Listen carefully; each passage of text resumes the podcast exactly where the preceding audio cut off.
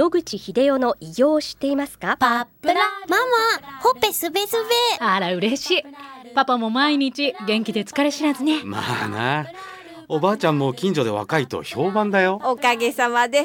おじいさんいつまでも健康で幸せですね。うん。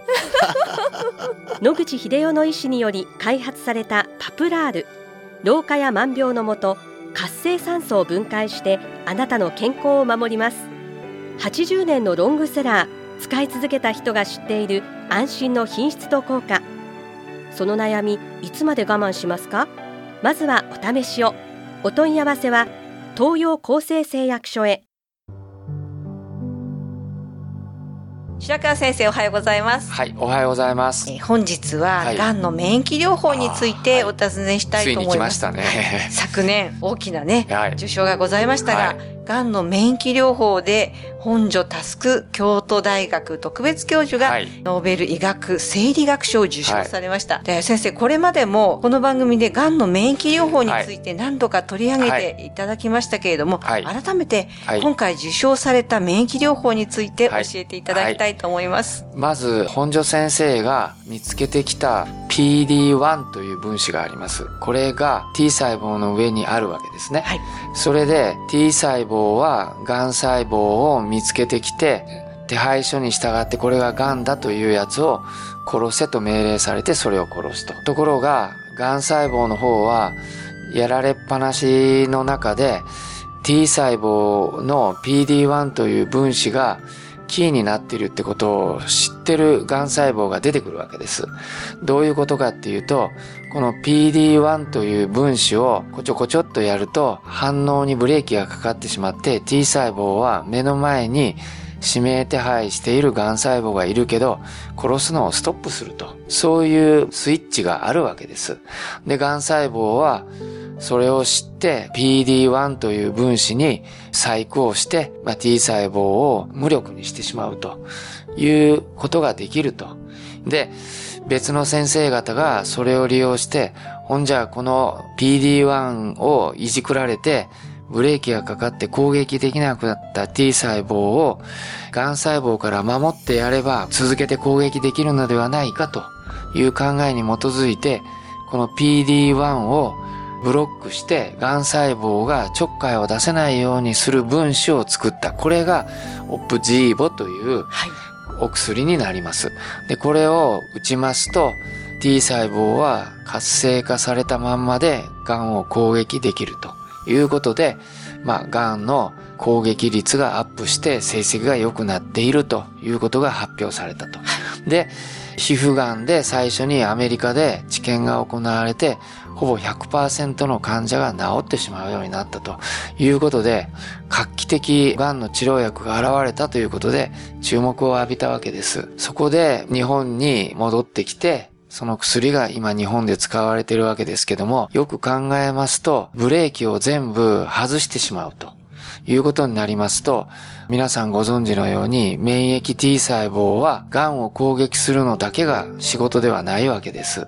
いろんな仕事を持ってます。ばい菌を殺したり、あるいは良くない方向に働く T 細胞、つまりその方が膠原病やその他の病気の体質を持ってた場合、それが T 細胞を動かして、そういう病気を悪化させることがあるわけです。この T 細胞群に対しても、ブレーキを外して仕事をせよというふうに命じてしまうわけですね。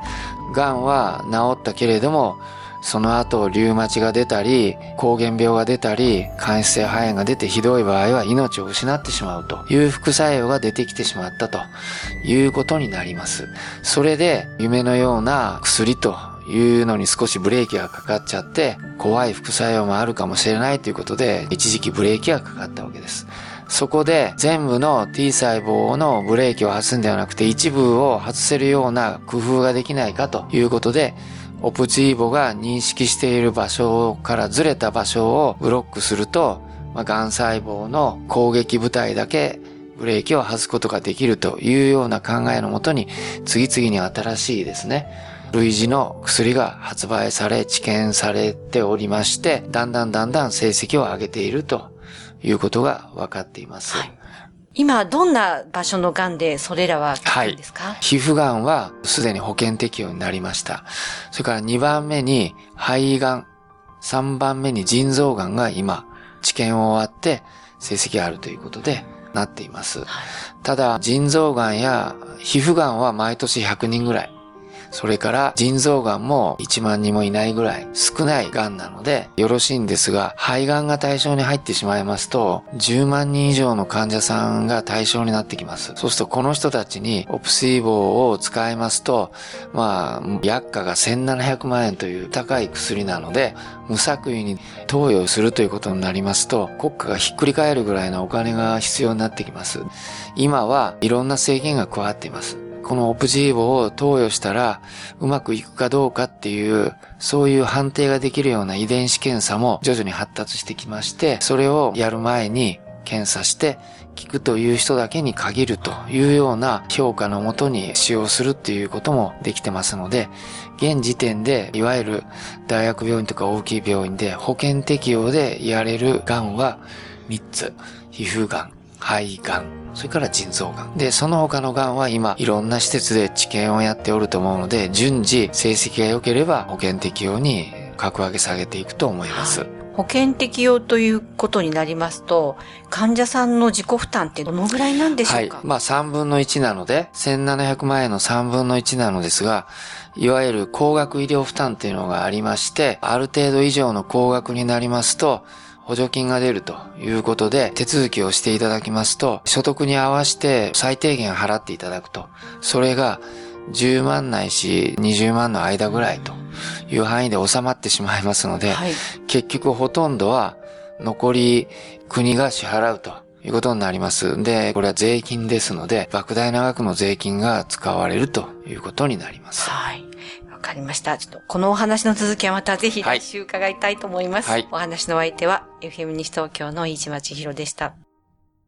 日々進化するがん治療。一般的な治療では無理と言われてしまったんですが。諦めない。独自の治療法を提案。これまでの治療がとても辛くて。まずは痛みを与えない。安心できる希望の治療を。赤坂フロイデクリニック。お問い合わせご予約は電話0364347111 6434-7111